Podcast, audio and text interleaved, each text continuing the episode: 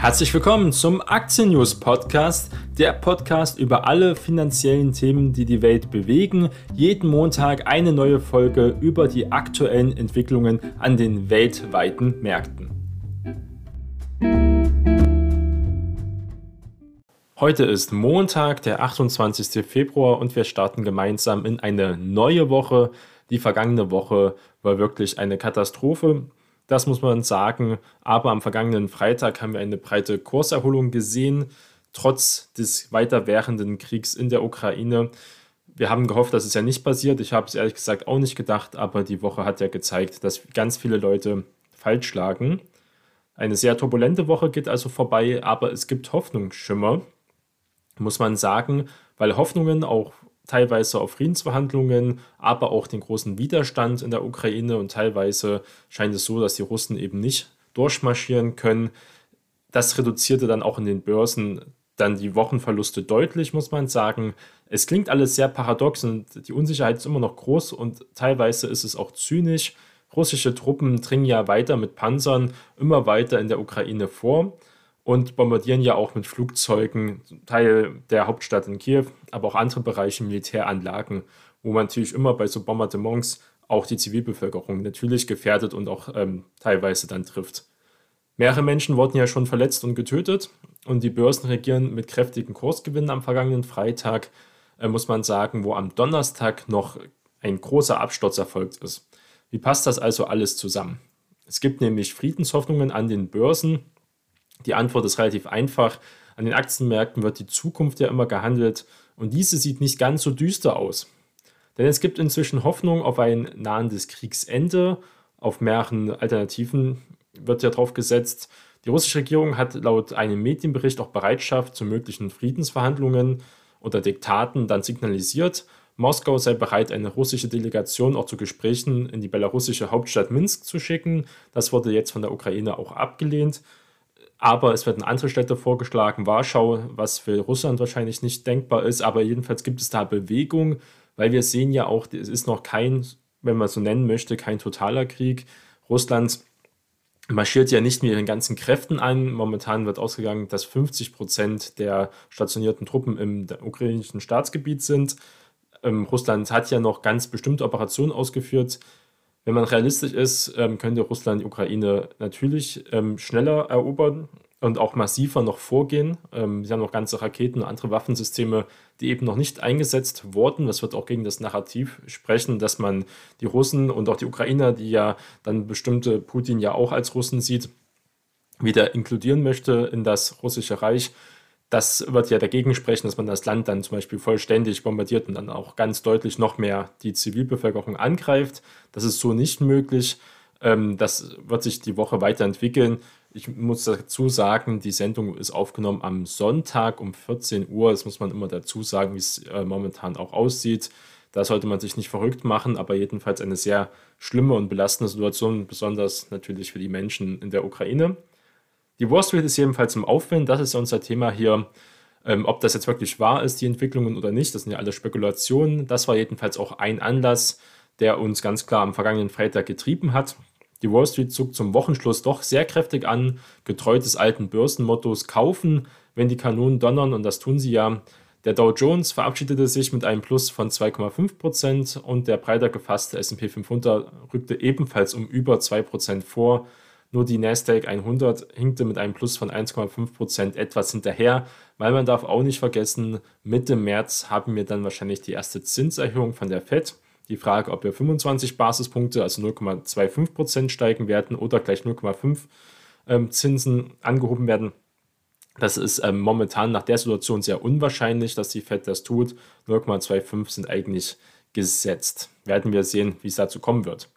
Gucken wir auf europäische Börsen zurück, auf die Heimat und wir den DAX fast wieder auf dem Niveau vor dem Ukraine-Krieg. Also muss man sagen, eine große Euphorie am vergangenen Freitag. Hier am Montag wird es wahrscheinlich turbulenter werden. Auch Europas Börsen machten einen Großteil ähm, der vergangenen Verluste, besonders am Donnerstag, wieder wett. Der Eurostox 50 stieg um 3,7 Prozent, also sehr deutlich. Auch der französische CAC 40 ähm, gewann knapp 3,6 Prozent. Auch der DAX schloss um 3,7 Prozent fester und dann über 14.567 Punkten. muss man sagen, teilweise sind wir im DAX ja in der Woche unter 14.000 Zähler abgerutscht. Die Bilanzwoche, muss man sagen, ist trotzdem trist. Insgesamt hat der DAX ähm, seit vergangenen Montag ja 3% eingebüßt, aber dafür, dass wir jetzt einen Krieg in Europa haben, mit ähm, teilweise einer großen Flüchtlingswelle, die kommen wird, Sanktionen, die wirtschaftlich Europa sehr stark treffen werden, auch Deutschland, besonders weil wir tiefe wirtschaftliche Verbindungen mit Russland hatten, muss man jetzt sagen. Unser Hauptthema ist dann nachher noch das SWIFT-System, was es überhaupt ähm, alles darstellt. Das sollte man nicht vergessen. Moskauer Börse hatte einen massiven Kursrutsch natürlich. Am stärksten ähm, fiel aber ganz klar auch die Kurserholung dann wieder aus ähm, am vergangenen Freitag an der russischen Börse.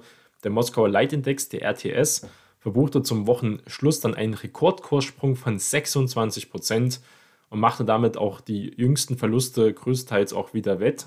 Eine Unterbrechung der Versorgung Europas mit russischem Öl und Gas seit der Zeit sehr wenig wahrscheinlich, muss man sagen, sieht danach nicht aus.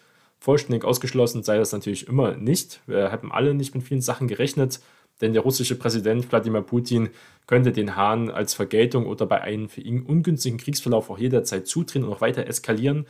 Das ist wirklich die Frage, ob man einen längeren Krieg in der Ukraine möchte. Es werden ja jetzt Waffen geliefert, auch von Deutschland, aber auch von anderen Ländern. Es wird sehr viel Geld.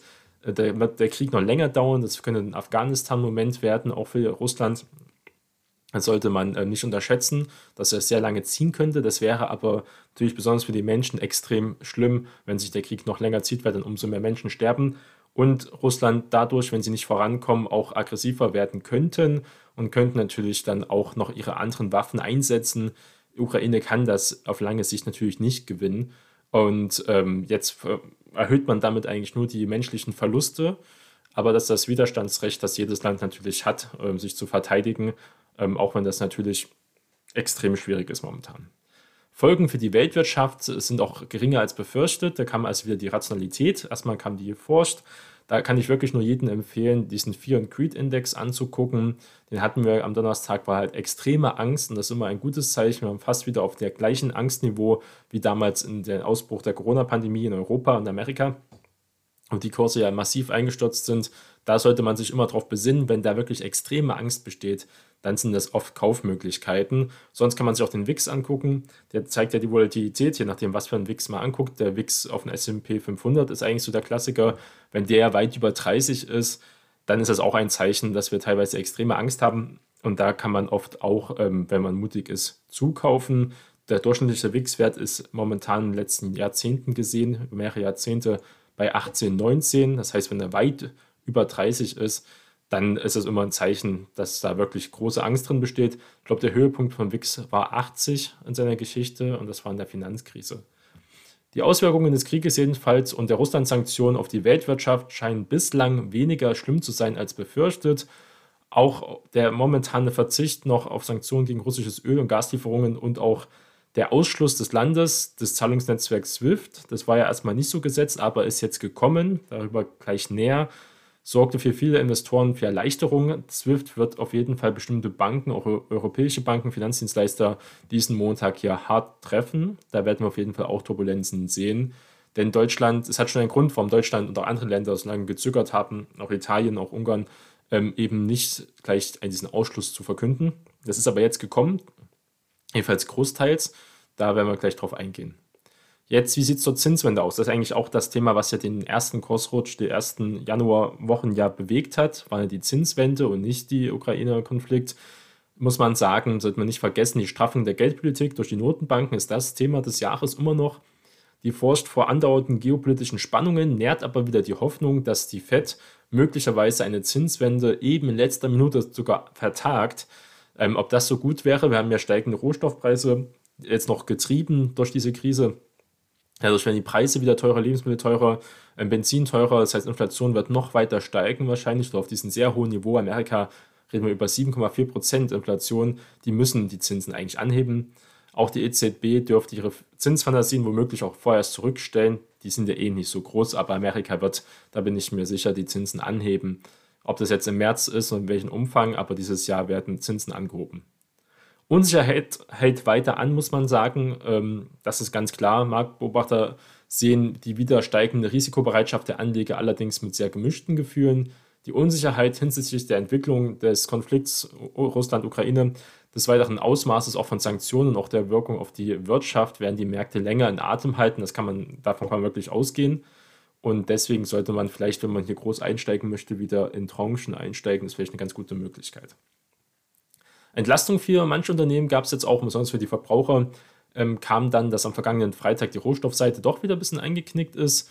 Die europäische Erdgas-Futures fielen am vergangenen Freitag um 33 Prozent auf 90 Euro, natürlich noch ähm, ein sehr, sehr hoher Wert je Megawattstunde, notiert aber immer noch gut 10 Prozent über dem Niveau vor Beginn der russischen Invasion. Also vergangener Freitag, wie gesagt, viel Euphorie, dass es doch alles nicht so schlimm ist. Die Rohölsorte Brent aus der Nordsee gab um 2,5 Prozent nach blieb aber mit 96 Dollar knapp unter der Marke von 100 Dollar, muss man sagen, je Barrel immer. Ein Barrel sind 159 Liter. Das äh, hat sie ja am vergangenen Donnerstag dann erstmal seit siebeneinhalb Jahren übersprungen und äh, das war auch massiv. Auch bei anderen Rohstoffen, zu deren wichtigsten Exporteuren Russland ja ebenfalls gehört, machten einige Investoren noch Kasse. Die Industriemetalle, Aluminium besonders, aber auch Zinn gaben um bis zu 2% nach, sind aber dies Jahr auch wieder stark gestiegen. Der europäische Weizen-Future verbilligte sich um 3,5 Prozent, blieb aber mit 305 Euro je Tonne ähm, immer noch auf Tuchfühlung mit jüngsten Rekordhoch. Und mal sehen, wie sich das heute weiterentwickelt wird. Auch Gold ist wieder gefallen, auch unter 1900 Dollar. Das IFO-Institut hält momentan äh, 5% Inflation für Deutschland möglich. Erst recht mit dem russischen Einmarsch in der Ukraine drohen die Kosten für Gasöl weiter zu steigen und damit auch für weitere Preise für Verbraucher. Das haben wir schon erläutert. Auch der Euro konnte sich wieder ein bisschen stabilisieren. Der kam dann doch zeitweise stark unter Druck. Welche Aktien waren besonders gefragt? Und das waren Versorger, also eher konservative Werte. Angesichts eben dieses Konfliktes, das ist das Thema natürlich momentan, rücken die Energieversorger zunehmend in den Blickpunkt. Die Aktien von RWE waren mit einem Plus von gut 6% und RWE ist ja kein äh, Leichtgewicht. DAX-Spitzenreiter, auch jetzt wieder bei 40 Euro gelangt. Über die Verlängerung der Laufzeiten von Kohlekraftwerken zur vorübergehenden Deckung von Defiziten trieben RWE und Co. auch weiter an, genauso aber auch wie erneuerbare Energien, die dann einen wirklich guten Tag hatten, wie zum Beispiel Encarvis. Gleichzeitig dürfte die Politik den Ausbau der alternativen Energien auch weiter forcieren und das wird auch nochmal bestätigt. Damit kann man mehr oder weniger energieunabhängig werden, ist hier die Erzählweise. Die Aktien von BASF fielen aber, die hatten momentan einen schweren Stand um rund 1%, auch an den starken Börsentag am vergangenen Freitag. Der weltgrößte Chemiekonzern will nach einem Milliardengewinn im vergangenen Jahr, da lief es also gut, etwas mehr Geld an die Aktionäre auch ausschütten. Das ist erstmal eine gute Sache. Der Vorstand plane, die Dividende auf 3,40 Euro je Aktie zu erhöhen und nach 3,30 Euro im Vorjahr, also um 10 Cent insgesamt dann. 2021 betrug der auf die Aktionäre anfallende Gewinn des DAX-Konzerns 5,5 Milliarden Euro. Im ersten Corona-Jahr hatte BASF wegen milliardenschweren Abschreibungen einen Verlust von gut einer Milliarde ausgewiesen. Das um Sondereffekte bereinigte Ergebnis vor Zinsen und Steuern, also das EBIT, hat sich 2021 mit 7,77 Milliarden Euro mehr als verdoppelt. Der Umsatz kletterte um ein Drittel auf 78,6 Milliarden Euro. Also da läuft es äh, ganz gut, muss man sagen. Ist aber natürlich auch mit dem Gasgeschäft relativ involviert in diesen Bereichen. Dann auch das Thema der Woche war VW, denn VW treibt jetzt wirklich den Porsche-Börsengang voran. Die Aktien von VW und Porsche zogen auch am vergangenen Freitag besonders kräftig an. Der Börsengang von der Porsche Tochter könnte nach Einschätzungen der Konzernmutter Volkswagen bis zum Ende dieses Jahres auch kommen. Die Notierungen eines Teils der Vorzugsaktien, das ist ja wichtig zu sagen, an der ertragsstarken Marke sei in Abhängigkeit vom Ergebnis der sehr angelaufenen Prüfungen, eventuell bereits im vierten Quartal, also noch dieses Jahr 2022 möglich, sagt jedenfalls der VW-Finanzvorstand. Die Porsche SE, das ist ja diese Holdinggesellschaft, über die die Familie Porsche und besonders Piech die Mehrheit an Volkswagen halten, werden 25% zuzüglich einer Aktie der Stammaktien zeichnen. Die Holding soll die Papiere zum Preis der Vorzugsaktien zuzüglich einer Prämie von 7,5% erwerben. Auch das Emirat Katar, äh, das muss man mal wissen, wenn bei VW auch hier investiert ist, dass hier Katar ein großer Anteilseigner ist, das mit 14,6% an VW insgesamt beteiligt ist, will sich an den Vorzugsaktien der Porsche AG auch weiterhin ähm, partizipieren. Die stimmberechtigten Stammaktien sollen nicht an der Börse gelistet werden, dass man halt den Aktionären kein großes Mitspracherecht gibt. Die sollen einfach hier Vorzugsaktien nehmen, bekommen ein bisschen höhere Dividende und dann ist gut. Die Führung jedenfalls des äh, Wolfsburger Autobauers hatte zuvor grundsätzlich den Weg für einen teilweisen Gang der Tochter auf das Börsenparkett freigemacht. Es geht hier um die Porsche AG, in der das operative Geschäft des Stuttgarter Sport- und auch Geländewagenbauers gebündelt ist. Das Unternehmen ist ein zentraler Gewinnbringer, muss man sagen, eigentlich die Perle mit der Volkswagen-Gruppe. Porsches Grundkapital will man laut derzeitigem Planungsvorstand zur Hälfte in Stamm- und Vorzugsaktien aufspalten. Bis zu ein Viertel der Vorzugspapiere könnten dann öffentlich gehandelt werden. Bezogen auf die Gesamtmenge aller Anteile wäre das also maximal 12,5 Prozent, also auch nur ein sehr geringer Teil, muss man sagen. Dann hatten wir noch Nachrichten, Swiss Re macht wieder Gewinn. Ähm, Versicherungsbranche läuft ganz gut, wobei man sagen muss, es gab teure Winterstürme und die kosten Versicherer 1,4 Milliarden Euro. Das läuft da nicht gut, aber in der Schweiz mit der Swiss Re, da läuft es wieder gut, die machen wieder Gewinn. Das waren ganz gute Nachrichten. Dann haben wir auch gesehen, es gab einen teilweise einen Run auf Cybersecurity-Aktien natürlich. Zu den Gewinnern der aktuellen sehr schlimmen geopolitischen Lage zählen Cybersecurity-Aktien, muss man sagen. SecuNet zum Beispiel ist ein Wert im S-DAX, ein deutsches Unternehmen, was in diesem Bereich agiert. Und das schoss am vergangenen Freitag um 17% nach oben. SecuNet ist spezialisiert auf den Bedarf für Schutz vor Cyberattacken. Auch Rüstungsaktien bleiben hoch im Kurs. Die Titel von Rheinmetall, aber auch Hensoldt setzen ihren Höhenflug zum Wochenschluss fort. Dann gab es noch die Nachricht äh, vor kurzem, dass jetzt die Bundeswehr mit 100 Milliarden Euro ausgestattet werden soll. Bundeswehr hat ja selbst gesagt, Chefinspekteur, dass sie blank sind. Jetzt werden sie also ausgerüstet, dass sie nicht mehr blank sind. Und äh, das extrem viel Geld. Wir werden also wirklich scheinbar unser NATO-Ziel mit 2% hier in den nächsten Jahren, wenn es so weitergeht, wenn jetzt eine Art eisernen Vorhang wieder gelegt wird in Europa, wird das wieder so kommen. Mehr Militärausgaben und da könnte man, wenn man das wirklich in sein Portfolio haben möchte, daran partizipieren. Kommen wir zum Thema ähm, des Tages und da geht es um SWIFT. Immer jetzt ein großes Thema gewesen natürlich. Aber warum ist SWIFT überhaupt so wichtig? Warum erstmal hat man davon abgeschreckt, davon Russland auszuschließen? Jetzt macht man es trotzdem. Mit den SWIFT-Systemen werden täglich Informationen über Zahlungen von Billionen Dollar ausgetauscht. Warum ist also SWIFT so wichtig und warum gilt es als Ausschluss aus dem System ähm, ist als sehr folgenschwerer Schritt und eigentlich der krasseste Schritt, ähm, den man hier wirtschaftlich machen konnte. Die Abkürzung SWIFT steht für Society for Worldwide Interbank Financial Telecommunication, übersetzt also Gesellschaft für weltweite Finanztelekommunikation.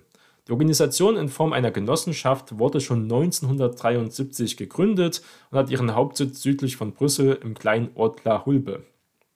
SWIFT ist also ein Kommunikationsnetzwerk, das zwar selbst keine Zahlungen abwickelt, das aber Informationen über Geldtransfer ganz schnell und auch sicher austauscht.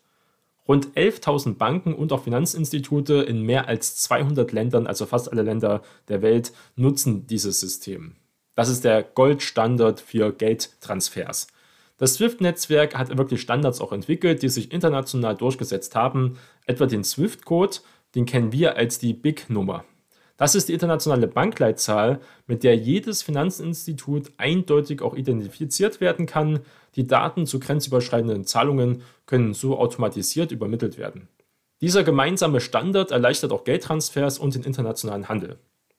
Wenn ein Land vom SWIFT-System ausgeschlossen wird, ist der Zahlungsverkehr zwar nicht komplett unmöglich, das muss man dazu sagen, aber deutlich erschwert. Dies kommt dann, ähm, konnte zum Beispiel der Iran spüren, der seit 2012 den Datenaustausch über SWIFT wegen internationaler Sanktionen praktisch nicht mehr nutzen kann. Geschäfte mit iranischen Banken sind dadurch auch kaum noch möglich. Iran ist ja auch ein Verbündeter von Russland, aber auch von China. SWIFT-Ausschluss ähm, Russland, ähm, das trifft wirklich viele. Ja.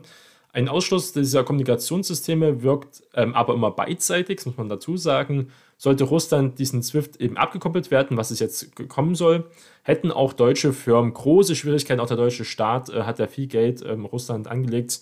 Geschäfte mit russischen Unternehmen zu machen, ähm, ist ja fast dann unmöglich oder sehr, sehr schwierig. Das könnte insbesondere auch das Gasgeschäft weiter betreffen. Das sollte man nicht unterschätzen. Also das äh, so viel mal zu diesem System, sondern man einen Überblick hat. Gucken wir uns mal an, was für Quartalszahlen, die werden die Woche natürlich jetzt nicht viel bewegen, aber vielleicht einzeln für viele Leute interessant. Wir hatten jetzt am Sonntag, ähm, kam schon Berkshire Hathaway mit seinen Zahlen, die waren sehr stark. Kann man erwarten, das Energiegeschäft, das läuft alles sehr gut. Ähm, aber sehr interessante Zahlen über der Aktionärsjahresbrief muss man wirklich lesen. Dann kommt ja noch die Hauptversammlung dann im April. Dann, äh, was haben wir noch am Montag für Werte, die vielleicht interessant sein könnten? Nach Börsenschluss haben wir Lucid, ja, dieser Elektroautobauer. Zoom ist dabei, Novavax, aber auch Workday, HP und 3D Systems, ja, wenn es um 3D-Druck geht. Dienstag gibt es Quartalszahlen vorbörslich von Target, aber auch von Sie. Dann von Baidu, Domino's Pizza ist hier noch interessant und Coles. Dann nach Börsenschluss haben wir Sophie. Äh, AMC ist mit dabei, Plug Power, Salesforce, aber auch Wish und Nordstrom. Mittwoch haben wir vor Börseneröffnung PaySafe. Das ist vielleicht dann auch interessant, äh, den Bereich. Und Dollar Tree. Nach Börsenschluss haben wir Snowflake, ChargePoint, C3 AI, äh, Okta, das sind so beliebte Werte auch von deutschen Kleinanlegern, Splunk, vielleicht auch hier Victoria's Secret, wer da investiert ist. Donnerstag dann Vorbörseneröffnung Best Buy, Kroger, also haben wir viel Einzelhandel dabei. Ähm, das sind vielleicht interessante Werte. Dann nach Börsenschluss Marvel, Costco, Broadcom, das ist natürlich interessant. Und Freitag jetzt keine bekannten Firmen, die man jetzt so kennt. Also eher die Nebenwerte. Zoom wird natürlich interessant werden. Plug Power, Salesforce, äh, es wird, das interessiert mich, äh, wie Salesforce mit abschneidet. HP vielleicht noch, sind ganz gut gelaufen als Sie und Baidu. Das wäre noch interessant. Sie, ob die, wir hatten ja von Alibaba Quartalszahlen, die waren jetzt keine Katastrophe, aber das also Wachstum hat sich schon deutlich in vielen Branchen vernachlässigt und ist viel langsamer geworden. In der Cloud nur 20 Prozent. Ähm, der Gewinn ist niedriger geworden, es hat viel investiert. Da sah es jetzt nicht so pralle aus. Ähm, mal gucken, ob sie hier bessere Zahlen vorliefern kann. Ähm, wir hatten aber hier Überraschungen ja auch mit Square, also jetzt Block, die Zahlen war wirklich gut, Etsy war so okay, äh, aber bei so, wenn die Liquidität so schwach ist und man gibt ein paar gute Nachrichten, ein paar gute Sachen, dann springen halt Aktien schnell mal doch jetzt 20, 30 Prozent nach oben, bisschen so wie Penny Stocks, das ist auch kein Zeichen für einen gesunden Markt, äh, muss man dazu sagen. Also hier sollte man aufpassen, wie auf welche Werte man auch recht vor Zahlen wettet. Es kann auch in die andere Richtung gehen, das haben wir auch gesehen bei Meta, also bei Facebook jetzt auch schnell mal 25 Prozent nach unten, also am besten wirklich besonnen in Tranchen einsteigen und die Welt wird nicht untergehen, davon bin ich überzeugt und wir hören uns dann beim nächsten Mal. Herzlich willkommen zum Aktien News Podcast. Der Podcast über alle Finanzthemen, die die Welt bewegen. Jeden Montag und Freitag eine neue Folge von Jonas Neubert.